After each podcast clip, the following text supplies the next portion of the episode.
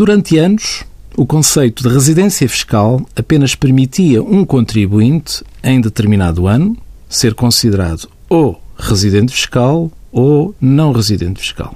Este conceito, muito rígido e pouco adaptado à realidade, causava enormes constrangimentos aos contribuintes e, por vezes, impossibilitava as empresas de efetuarem as retenções na fonte no cumprimento estrito do Código do IRS.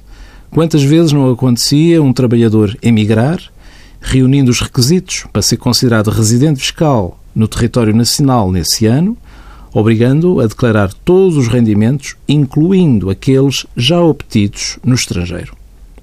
A partir de 2015, o contribuinte passa a poder ser considerado residente fiscal durante parte do ano e não todo o ano, a partir do primeiro dia e até ao último dia de permanência no território português.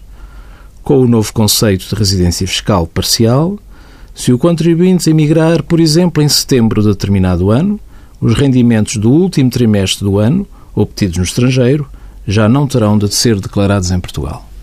São considerados residentes os contribuintes que permaneçam no país mais de 183 dias, seguidos ou não, num período de 12 meses, ou que tenham residência habitual no país, embora estejam no território nacional menos de 183 dias.